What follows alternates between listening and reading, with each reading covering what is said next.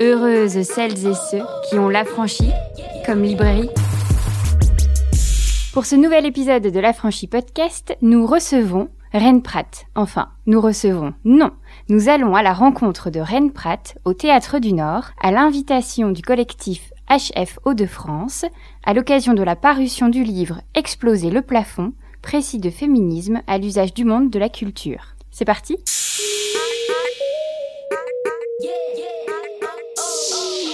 Bonsoir Reine. Bonsoir et merci. On va commencer par le début.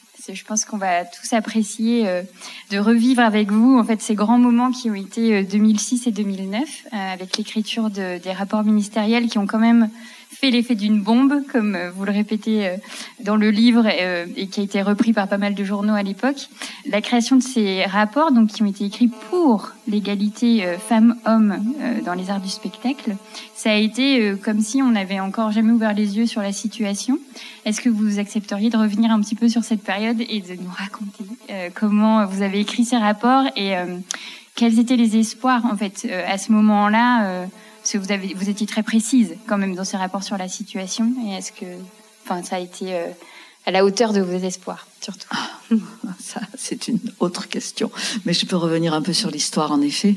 Euh, en fait, euh, moi, je, je travaille, j'ai travaillé longtemps et je dirais à plusieurs reprises euh, au ministère de la Culture, puisque je m'en suis échappée aussi euh, à plusieurs occasions pour travailler ailleurs.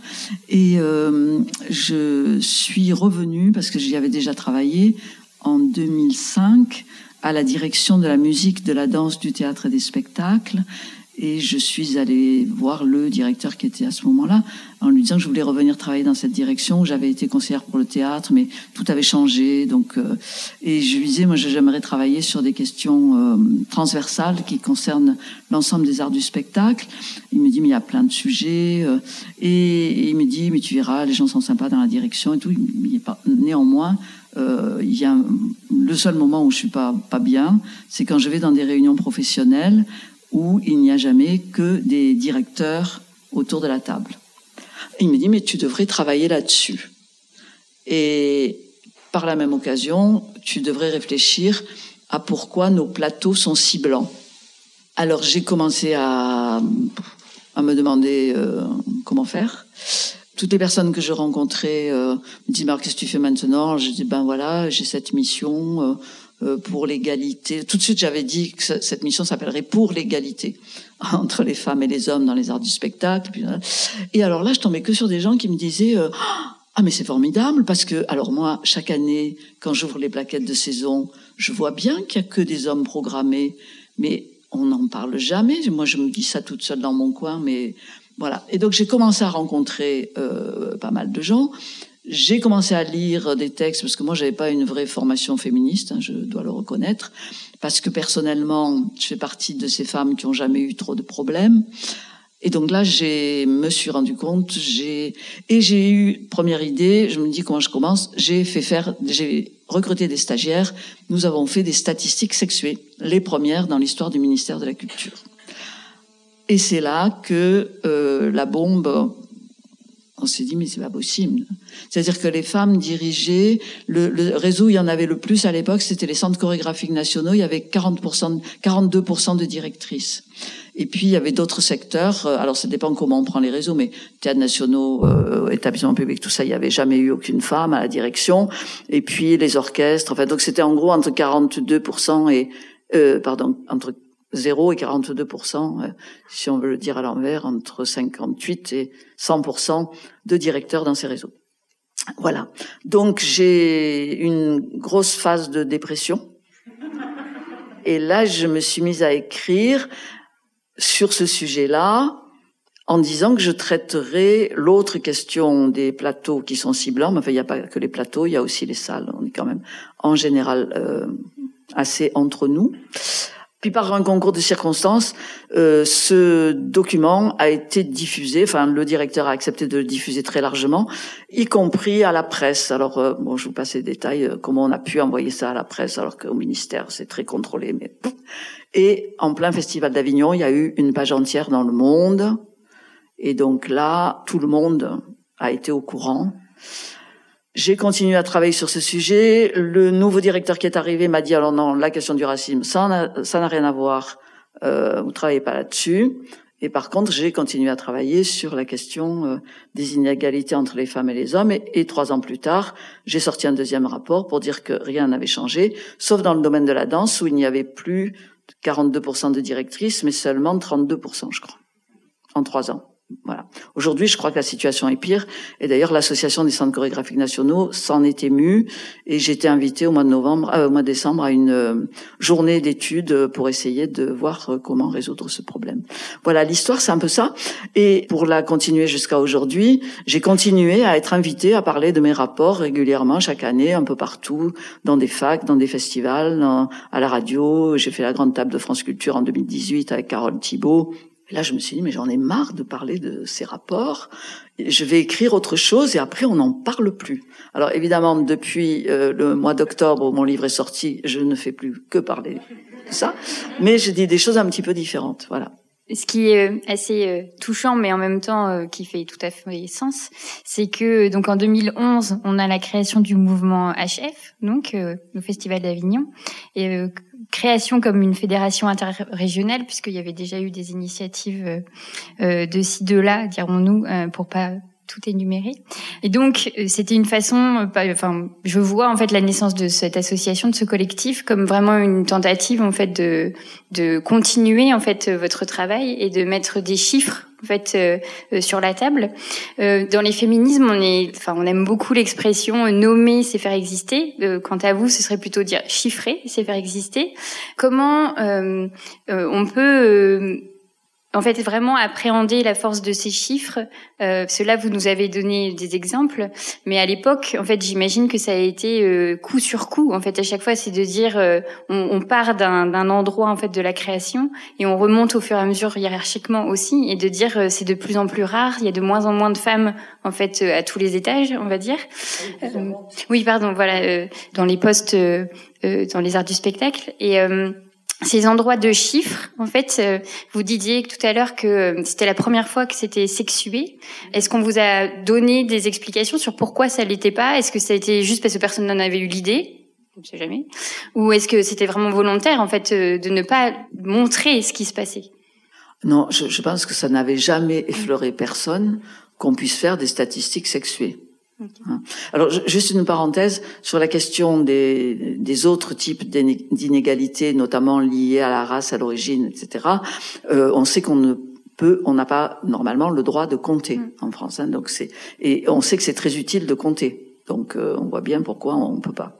Euh, donc euh, c'était quoi la question? Pardon, j'ai fait une parenthèse et du coup je sais plus très bien. la question des chiffres. Euh, oui, et puis de la volonté en fait de ah d'invisibiliser. non, non, euh, non, personne n'avait eu cette idée. En revanche, j'ai été très accompagnée euh, par le bureau qui s'occupait des, des études au, sein de la direction. Et cette direction a repris en charge cette question des statistiques immédiatement après. Mhm. Et puis progressivement, plusieurs autres euh, organismes se sont mis à compter, notamment la SACD, et maintenant, le ministère de la Culture aussi, avec l'Observatoire euh, de l'égalité, je crois, et c'est publié chaque année, et chaque année est publiée une feuille de route dont euh, régulièrement il est dit que le constat reste sévère. Donc le ministère, de, enfin au sein du ministère de la Culture, les personnes qui ont en charge ces questions suivent les choses de près et ont l'honnêteté de dire que ça ne bouge pas beaucoup. Je voudrais revenir sur la création de HF.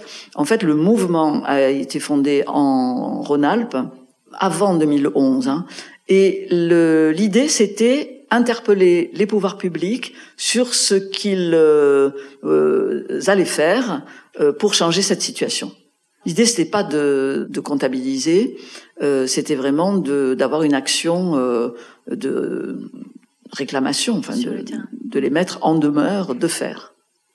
Donc on voit bien, évidemment, comme vous, vous veniez de le dire, que malgré en fait euh, les chiffres et la situation, euh, euh, les choses n'évoluent pas tant que ça, même s'il y a un intérêt, même si on peut imaginer que ces chiffres servent quand même à quelque chose ou à quelqu'un ou à quelqu'une.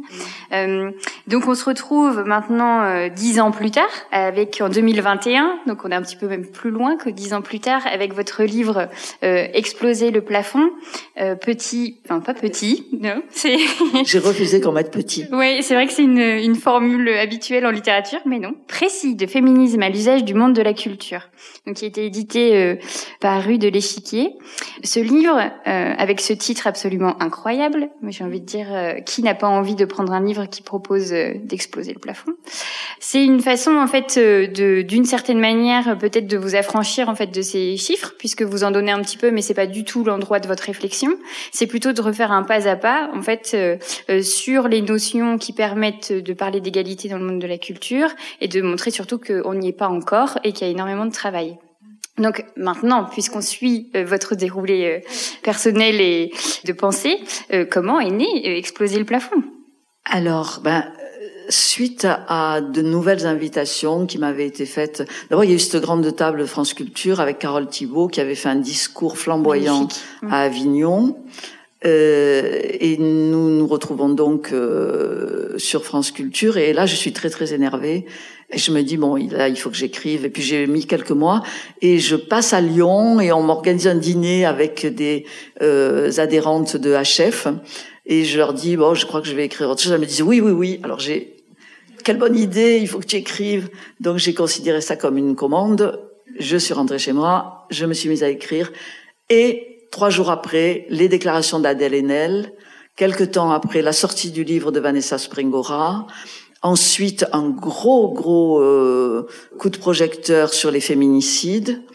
Euh, puis les Césars, le cinquième César attribué à Polanski. Donc j'ai écrit euh, au fil de l'actualité, en essayant, alors avec un certain nombre de, de, de que je m'étais fixé. Un, ne pas me limiter à la question des inégalités entre les femmes et les hommes, mais d'évoquer alors je peux pas dire que je traite parce que le livre, vous avez vu, il est petit, donc j'évoque beaucoup de choses et je mets en lien les différents types d'inégalités en m'appuyant notamment sur Elsa Dorlin qui nous dit sexe et race ont la même matrice. Euh, donc on commence par ça, mais j'évoque aussi euh, la grossophobie. Euh, je viens d'apprendre que Marie Buscato, dont je reparlerai, qui est une sociologue spécialisée dans le domaine de la musique, mais vient d'écrire un livre sur les stigmates qui portent sur les femmes qui sont considérées comme trop grandes. Elle est grande, effectivement, Marie Muscato. Elle est vraiment grande. Donc tous ces types de, de, de stigmates qui sont portés euh, sur des personnes qui sont considérées comme hors normes et qui sont rarement euh, des hommes blancs, occidentaux, cisgenres, bien portants, etc., euh, etc. Voilà comment est né le livre. Donc, essayer de voir comment s'articulent tous les types de discrimination étendre aussi le sujet à l'ensemble du monde des arts de la culture, en gros tout ce qui dépend du ministère de la Culture. Donc j'évoque aussi euh, ce qui se passe dans les médias éventuellement. Oui, mais tout à fait, on est sur quelque chose, euh, on ressent bien en fait l'urgence d'écrire euh, qui a pu être ressentie au fur et à mesure de la composition du livre.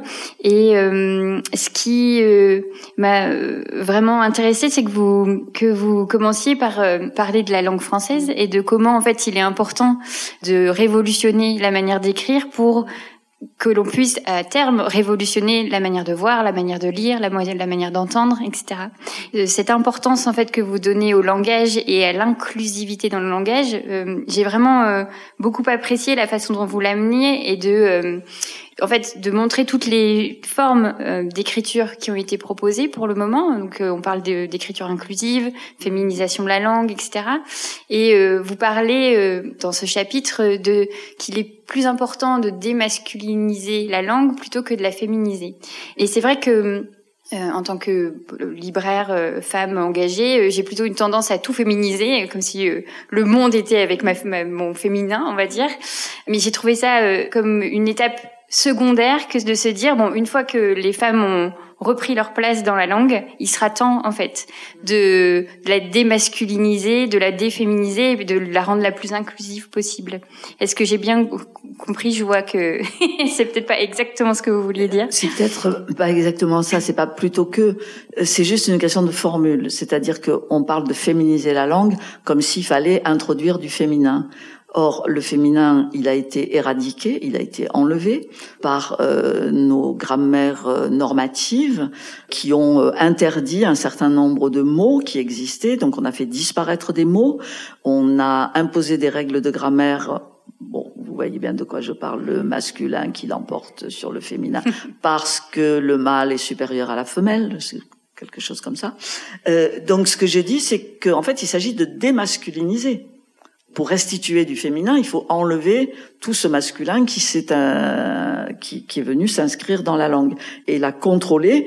Et contrôlant la langue, on contrôle l'histoire. Parce que comment les femmes ont pu disparaître de l'histoire, comment elles ont pu être effacées, annulées, cancel en anglais, grâce à la langue, entre autres. Donc, je suis partie de là et j'ai découvert après la publication du livre, sinon ça aurait été cité, un livre tout à fait passionnant que je vous conseille vivement qui s'appelle Provincialiser la langue et en dessous langue et colonialisme.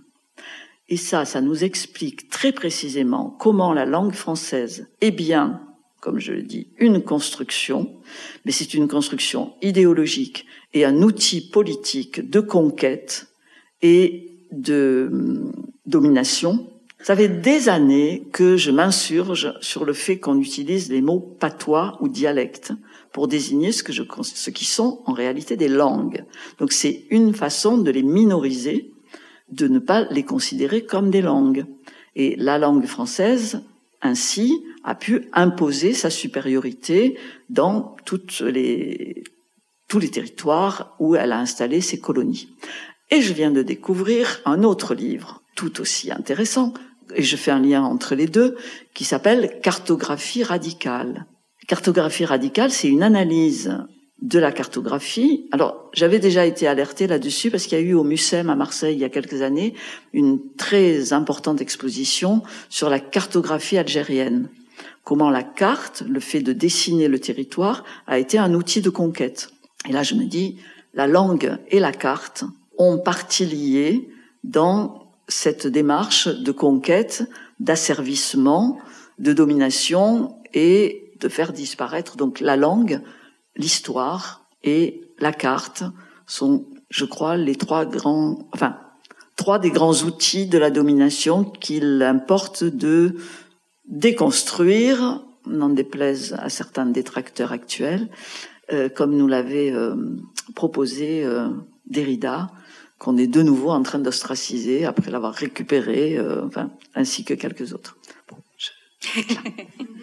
Euh, Donc on voit bien ici que la langue est un enjeu, est un enjeu euh, bien particulier avec l'écriture, le fait d'inclure euh, chacun, chacune euh, et trois petits points euh, dans la façon dont on s'exprime.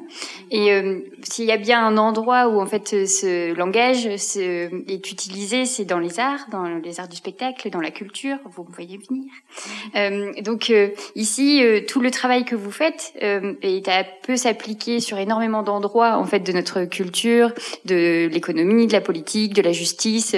Enfin voilà, c'est malheureusement en fait des endroits de réflexion qui ont quand même cette lignée commune qui est qu'on a un dominant à, à, faire descendre de son piédestal. Mais ici aujourd'hui, ce qui m'intéressait particulièrement, évidemment, c'est le lien avec les arts du spectacle et le théâtre en particulier, puisque nous sommes dans un théâtre, qui euh, a toujours été pour moi l'espace vraiment de ces représentations, puisque dans le langage, dans la langue, dans les écrits, on parle de représentation. Donc c'est un terme qu'on utilise de plus en plus, qui est euh, très engageant. Est-ce que vous pourriez euh, nous expliquer en fait cet endroit-là de la représentation dans les arts du spectacle, comment c'est important de penser les représentations euh, dans la culture en général? Oui, c'est revenir sur l'intérêt qu'il y a de traiter de ces questions euh, euh, d'inégalité, de discrimination, en tout cas d'œuvrer à la mise en place de, de réelles situations égalitaires. C'est parce que ce tout petit monde parce que c'est pas énormément de gens qui travaillent dans ce secteur, mais à une très grande puissance, puisque par le biais de ces représentations qui s'adressent à des publics, alors on pourrait rêver que ça s'adresse aux populations, mais enfin pour l'instant ça s'adresse à des petites parties de la population. Ça dépend un peu quel type de représentation et quel type de production culturelle.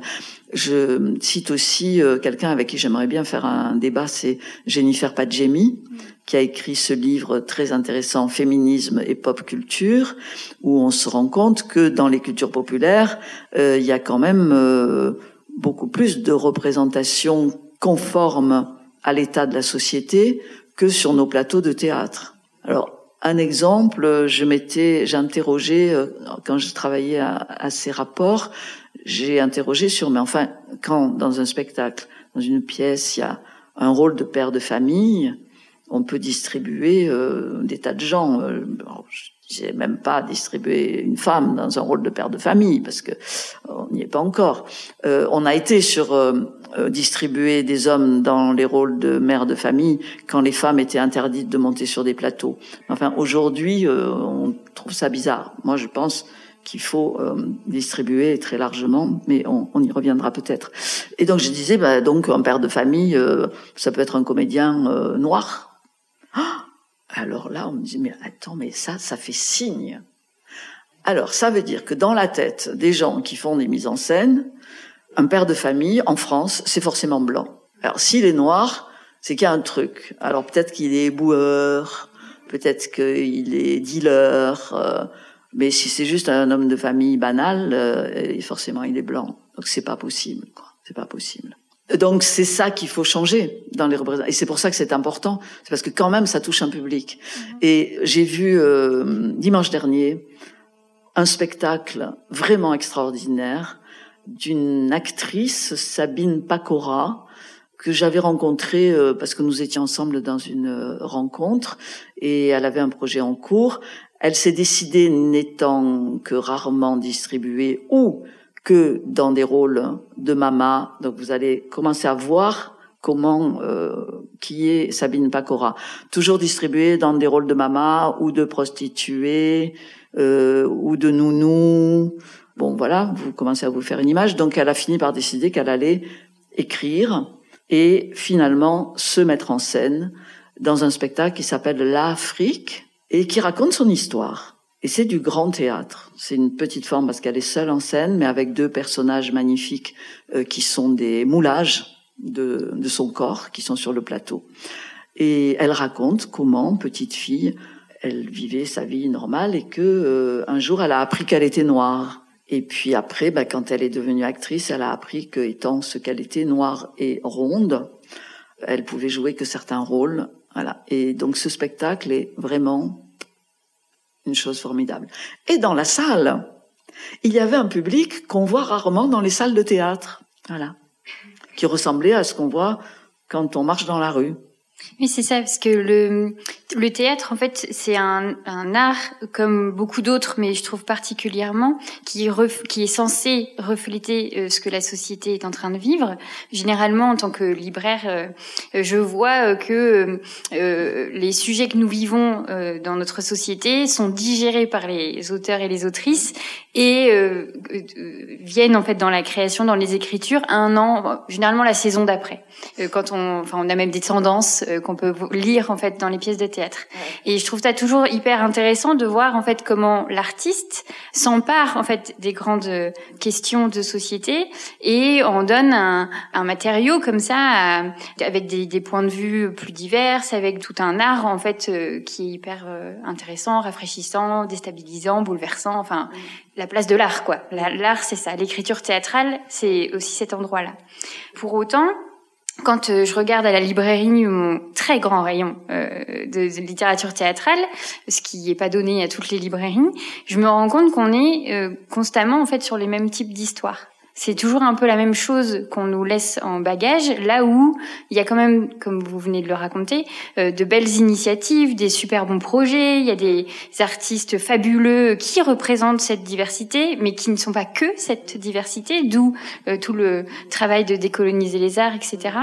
Est-ce que, au-delà de l'égalité femmes-hommes euh, en tant que autrice, personne programmée, est-ce que il faut aussi s'attaquer Bon, la réponse est oui, mais je veux dire comment ou dans quelle mesure, en fait, les narrations doivent aussi être ces terrains de représentation, puisque c'est tout l'endroit en fait de la création. C'est-à-dire que, comme vous, venez de nous dire, pourquoi est-ce que en France une femme noire n'arrive pas à trouver sa place dans les textes de théâtre et est obligée en fait de se créer elle-même en fait sa place? Il y a vraiment, est-ce que la créativité est à ce point-là euh, morte en fait? Est-ce que vraiment en fait on on n'arrive pas à créer des choses qui nous représentent maintenant toutes et tous?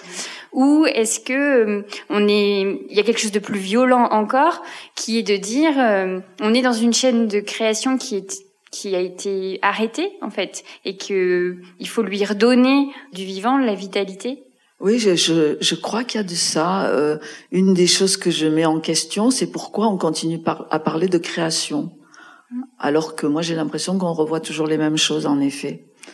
Et il y a une vraie difficulté qui vient aussi de l'organisation de, euh, du théâtre. Alors on parle du théâtre, on pourrait parler de la danse aussi, qui, qui a des spécificités euh, qui font que les choses se passent un peu différemment euh, pour finir par arriver au même résultat euh, au final. Mais oui, moi je m'interroge vraiment.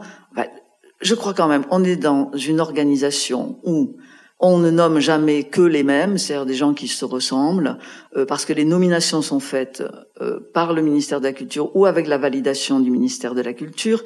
Mais comment se font les choix? Ils se font à partir de ce qu'on voit sur nos plus grandes scènes, dont rendent compte les médias. Et il y a une espèce de chaîne qui fait que les gens qui ont ce pouvoir, parce qu'il y a un véritable pouvoir culturel, il y a des gens qui sont nommés à la direction des théâtres et des grands théâtres et qui, s'ils sont arrivés là, c'est parce qu'ils ont été programmés par d'autres. Et comment on fait les choix? Alors, on vous dit encore, ah mais moi, les questions d'égalité, tout ça, les quotas, ça non, parce que moi, pour moi, il y a que le talent qui compte. Alors, je fais encore une référence parce que il vient, il est sorti en 2020, je crois, une revue qui s'appelle la revue Agone. Enfin, dans un numéro, le numéro 65 de la revue Agone, euh, il y a un ensemble d'articles écrits par des chercheuses et des chercheurs sur les écoles d'art et sur euh, toutes sortes d'écoles d'art, des arts plastiques. Euh, il y en a un sur l'école du ballet de l'opéra. Il y en a un sur l'école d'art euh, il y en a un sur l'école du Théâtre national de Strasbourg, ça c'est un bijou. Et l'auteur de l'article sur l'école du ballet de l'opéra parle du talent comme euh, un principe de légitimation des inégalités. Je crois que c'est vrai. Au ministère de la Culture, il y a un corps d'inspection. Il y a des inspecteurs euh, du théâtre, de la musique, de la danse, des arts plastiques. Régulièrement, les inspecteurs se réunissent pour essayer d'établir des critères objectifs pour juger de la qualité de ce qu'ils voient dans les salles. Régulièrement, le projet est abandonné parce que on n'est pas capable de. Parce que en fait, c'est des questions de et de sensibilité, mais aussi de on ne voit jamais que ce qu'on connaît déjà. Donc oui, un acteur noir dans un rôle de père de famille, c'est pas possible. Donc je crois qu'aujourd'hui, il faut commencer à écouter les gens qui commencent à parler, qui parlent depuis quelques années, qui disent on existe, décoloniser les arts, euh, les mouvements HF, etc. Et il faut commencer à les entendre, il faut commencer à ce qu'on s'entende et non pas à constituer des clans, parce que ça va finir par être euh, violent. Je crois que euh, je cite dans mon livre euh, quelqu'un de pas tout jeune, euh, j'ai oublié son prénom, mais Chauderlot de la Clos, qui disait déjà on ne sort de l'esclavage que par une grande révolution. Cette révolution est-elle possible? C'est à vous seul de le dire. Et je crois que oui, si on veut pas qu'il y ait une grande révolution, alors moi je suggère de commencer par faire la guérilla, c'est-à-dire ne plus rien accepter. Voilà que on veuille vous faire la bise sans votre accord, il faut plus l'accepter. Quand on vous invite quelque part, euh, qu'on parle d'abord de votre physique et de votre vie privée. Quand vous êtes dans un jury, que vous êtes candidate quelque part euh, et qu'on vous demande si vous avez l'intention de faire des enfants. Alors j'ai même appris que maintenant il y a des candidats à des directions qui, dans le jury, viennent dire qu'ils ont des enfants et qu'il va falloir qu'ils s'en occupent. Mais ça, c'est très très bien vu. Parce que cet homme candidat qui avoue qu'il a des enfants, qui va s'en occuper, alors là, c'est un bon candidat. Une femme, c'est toujours quelqu'un qui va pas pouvoir diriger vraiment parce qu'elle va devoir euh, consacrer du temps à ses enfants. Mais c'est sûr que là, euh, on est face à un énorme sujet. C'est-à-dire que les arts, malgré toute la liberté et toute la libre création que l'on voudrait euh, vraiment euh, euh, supporter, en fait, ce n'est pas possible puisque à force, enfin, j'ai l'impression que à force de vouloir contrôler, étiqueter, codifier, réglementer tout ce, ce secteur-là, en fait, il a perdu de la vitalité dont je parlais tout à l'heure, et maintenant on se retrouve à devoir tout exploser. Donc évidemment, petit clin d'œil, exploser le plafond. On en arrive là, c'est-à-dire que à partir du moment où on a identifié les problèmes, on a chiffré les problèmes, on a nommé les problèmes, on voit très bien de quoi on parle toutes, et je dis toutes parce que parce que toutes, voilà, euh, c'est toujours ça en fait, c'est qu'on est nombreuses, euh, beaucoup de femmes ou de personnes non binaires à se dire qu'en fait on en a marre en fait de ne pas être représenté à juste titre que euh, on doit toujours passer après que on doit toujours s'excuser d'être euh, ce etc et donc on en vient à ce langage là de la guérilla d'exploser le plafond de faire la révolution. Et ça c'est très tentant c'est-à-dire que moi quand j'ai lu votre titre euh, exploser le plafond mais j'étais limite en transe en fait c'était de dire je ne cherche que ça d'exploser le plafond et en même temps les exemples qu'on a face à nous de personnes, de femmes qui ont tenté d'aller là-haut. Et le là-haut est vraiment, euh, enfin, ça paraît toujours très vertigineux, mais on en est là, quoi.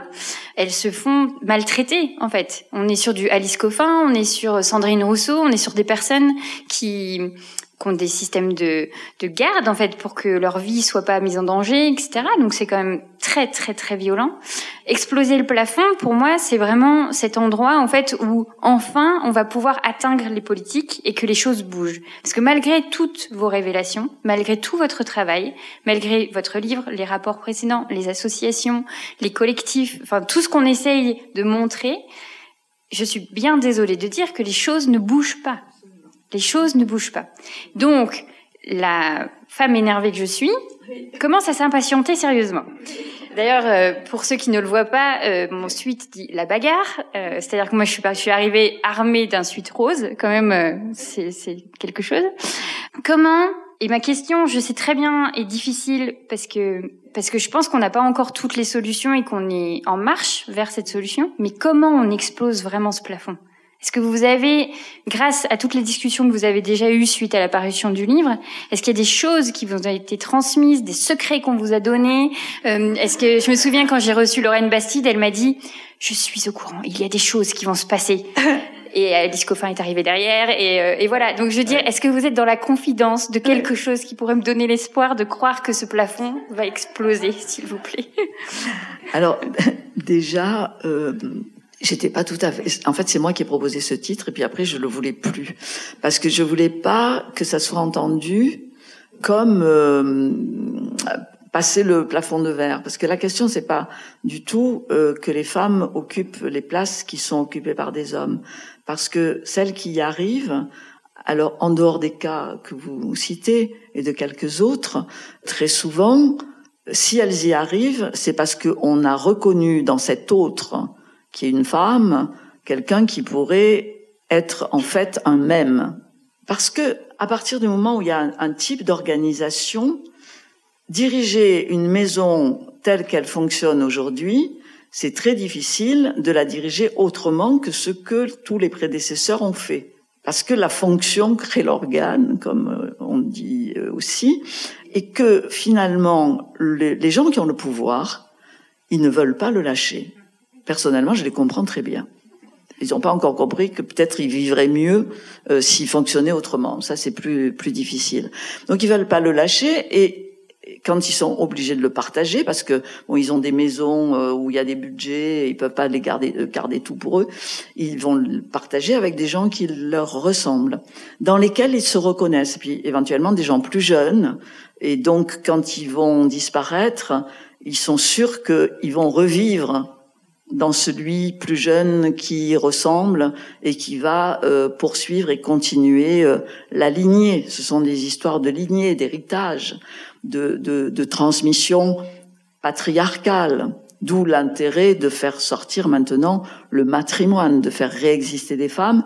Mais faire réexister les femmes du passé, il faudrait peut-être un peu que ça nous autorise à être et à faire et à produire, mais il faut aussi penser qu'il faut mettre le pied à l'étrier aux, femmes d'aujourd'hui et, et, de demain.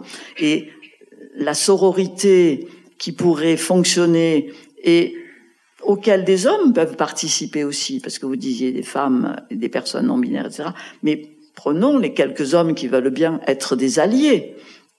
Donc il faut arriver à euh, faire émerger, euh, faire exister toutes ces personnes de talent à qui les moyens ne sont pas donnés il y a que comme ça que ça peut que ça peut marcher. Il faut pas attendre du tout qu'on vous donne quoi que ce soit. Quand Joderlo de, de la Claude dit euh, euh, on ne sort de l'esclavage que par une grande révolution, oui, les esclaves ils n'ont pas été libérés, ils se sont libérés.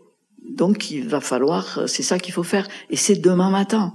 Et donc il faut exiger. Et quand il se passe des événements scandaleux euh, comme euh, l'un qui a été dénoncé, mis sur la place publique par HF euh, Rhône-Alpes pour la désignation d'un directeur à la Maison de la Culture de Grenoble.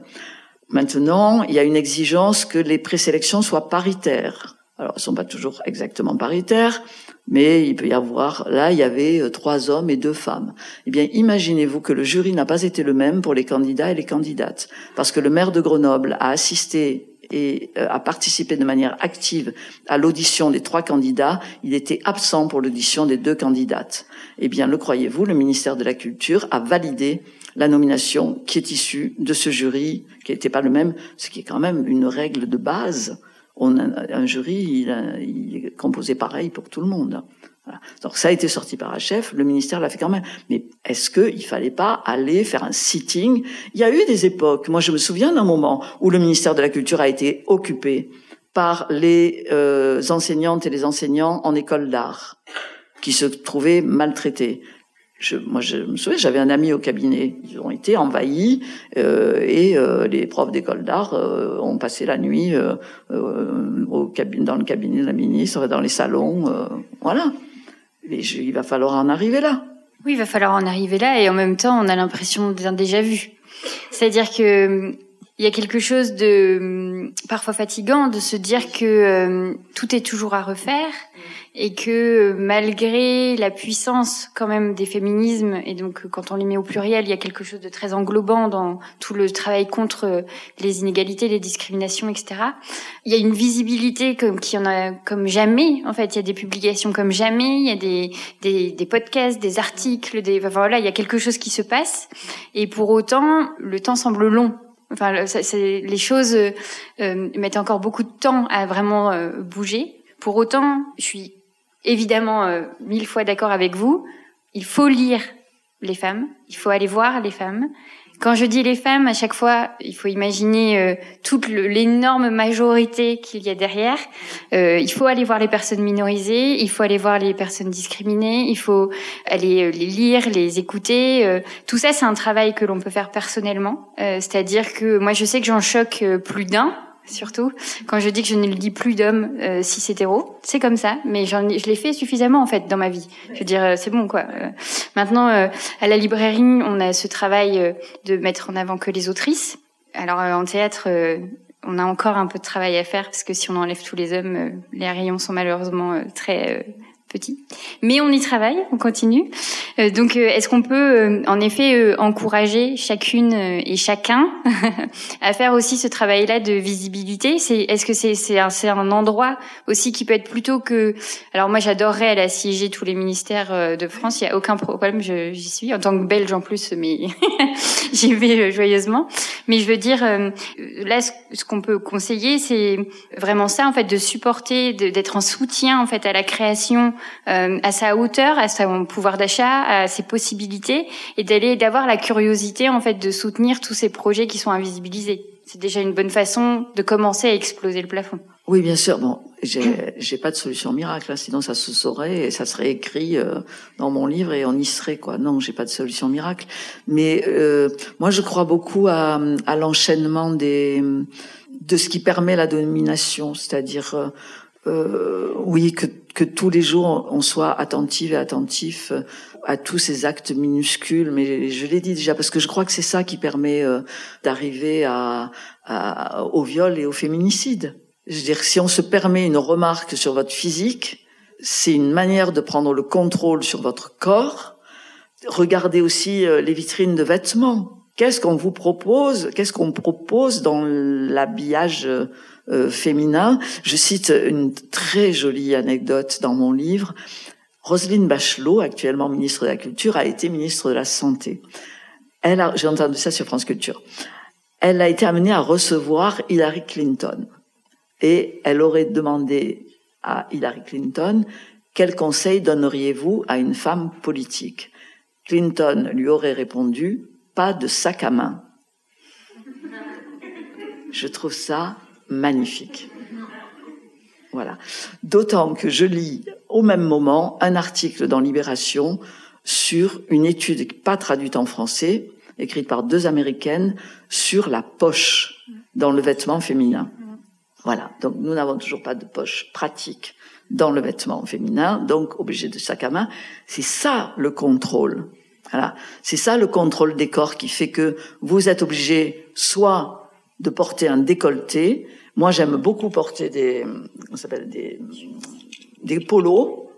Je n'en trouve pas à ma taille. Il y en a que dans les rayons masculins. Donc, ils vous arrivent là, ils sont étroits en bas. Enfin, voilà. Donc, je ne trouve pas de polo. Si vous voulez vous habiller en décolleté, ça, vous en trouvez tant que vous voulez. Donc, l'injonction, c'est porter le décolleté ou porter le voile. Entre les deux, c'est difficile. Je pense que c'est tout ça qu'il faut remettre en cause. Ça fait partie de ce qu'on peut faire chacune et chacun. Et puis, euh, tout acte déplacé, toute parole déplacée, la refuser immédiatement. Et c'est difficile. Donc, je crois qu'il faut s'entraîner, il faut se passer les trucs, il faut euh, se donner des idées, il faut être, quand on est témoin, euh, ne pas laisser faire non plus. Toutes ces petites choses qui fabriquent les grandes choses euh, pénible et dangereuse. Après, euh, oui, il y a l'interpellation des, pouvoirs publics euh, de manière. Euh... Ah, je crois qu'il y, a plusieurs niveaux. Il y a, un niveau, au plus haut niveau, la volonté politique qui dans ce pays n'existe pas, sauf dans certaines collectivités territoriales. Euh, au niveau de l'État, il y a un affichage politique qui n'y a en aucun cas une volonté. Par contre, l'affichage politique permet que dans les administrations, des personnes s'emparent et fassent des préconisations euh, euh, comme la feuille de route pour l'égalité du ministère de la Culture. Après, encore faut-il que les institutions s'en emparent. Je donne toujours l'exemple, en 2017, je crois, la feuille de route préconisait que les écoles d'art euh, adoptent des chartes éthiques pour l'égalité, la diversité, etc. Il y a encore beaucoup d'écoles d'art en France qui n'ont même pas commencé à y travailler. Il y a des gens dans ces écoles qui essayent de le faire et qui se font retoquer systématiquement. Il y a des écoles qui ont fait appel à des organismes extérieurs qui ont élaboré un document qui est parti au fond d'un tiroir. Et puis, il y a quelques établissements. Alors, l'exemple du Conservatoire national supérieur d'art dramatique, c'est formidable. Cette charte, euh, j'ai retenu juste deux points indique que la notion d'emploi est définitivement abolie. La notion d'emploi, c'est par exemple euh, la jeune première, euh, euh, le vieux barbon, etc. Alors évidemment, pour jouer un rôle de jeune première, il faut être jeune pour commencer. il faut être plutôt jolie. blonde, c'est encore mieux. Mince, ça c'est obligé. Voilà. alors pourquoi une personne en surpoids ne pourrait pas jouer des rôles d'amoureuse? C'est comme l'histoire du père noir, quoi. Voilà. Donc au Conservatoire national supérieur d'art dramatique, la notion d'emploi est définitivement abolie et toute personne qui veut présenter le concours peut se déclarer comme homme, femme ou non binaire. Ça change beaucoup de choses au sein du conservatoire. Quand les élèves sortent, ça change. Et dans cette rencontre où j'ai rencontré euh, Sabine Pacora, il y avait une autre euh, jeune actrice racisée, alors très blanche, mais euh, les cheveux longs très très frisés, et qui racontait euh, toutes les fois où elle n'avait pas été distribuée après avoir fait une audition. Y compris, nous racontait-elle, une audition pour un rôle de princesse orientale. Elle s'est dit, ça, c'est bon pour moi. Eh bien, à la fin de l'audition, le metteur en scène lui a dit, bah, tu vois, ce que je me dis, c'est que finalement, dans ce rôle, prendre une euh, blonde, ce serait vraiment bien. Je crois que je vais faire ça. Elle n'a pas eu le rôle. Voilà. Donc, euh, je sais pas, oui, il faut parler, il faut dire toutes ces choses, il faut se faire du bien, il faut s'encourager euh, les unes les autres et se dire que à un moment, ça va exploser, quoi.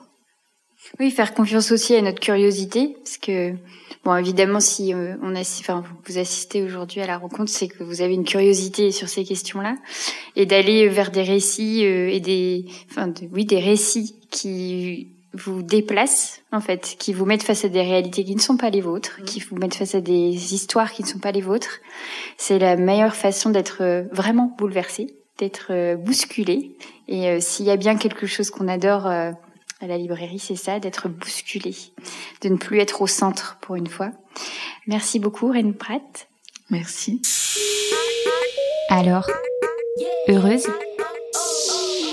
vous venez d'écouter un nouvel épisode de l'Affranchi Podcast en compagnie de Ren Pratt à l'occasion de la parution de son ouvrage Exploser le plafond, précis de féminisme à l'usage du monde de la culture, aux éditions Rue de l'Échiquier. L'Affranchi Podcast, c'est Soisy Courbet à la réalisation et Camille Cario à la post-production et au montage.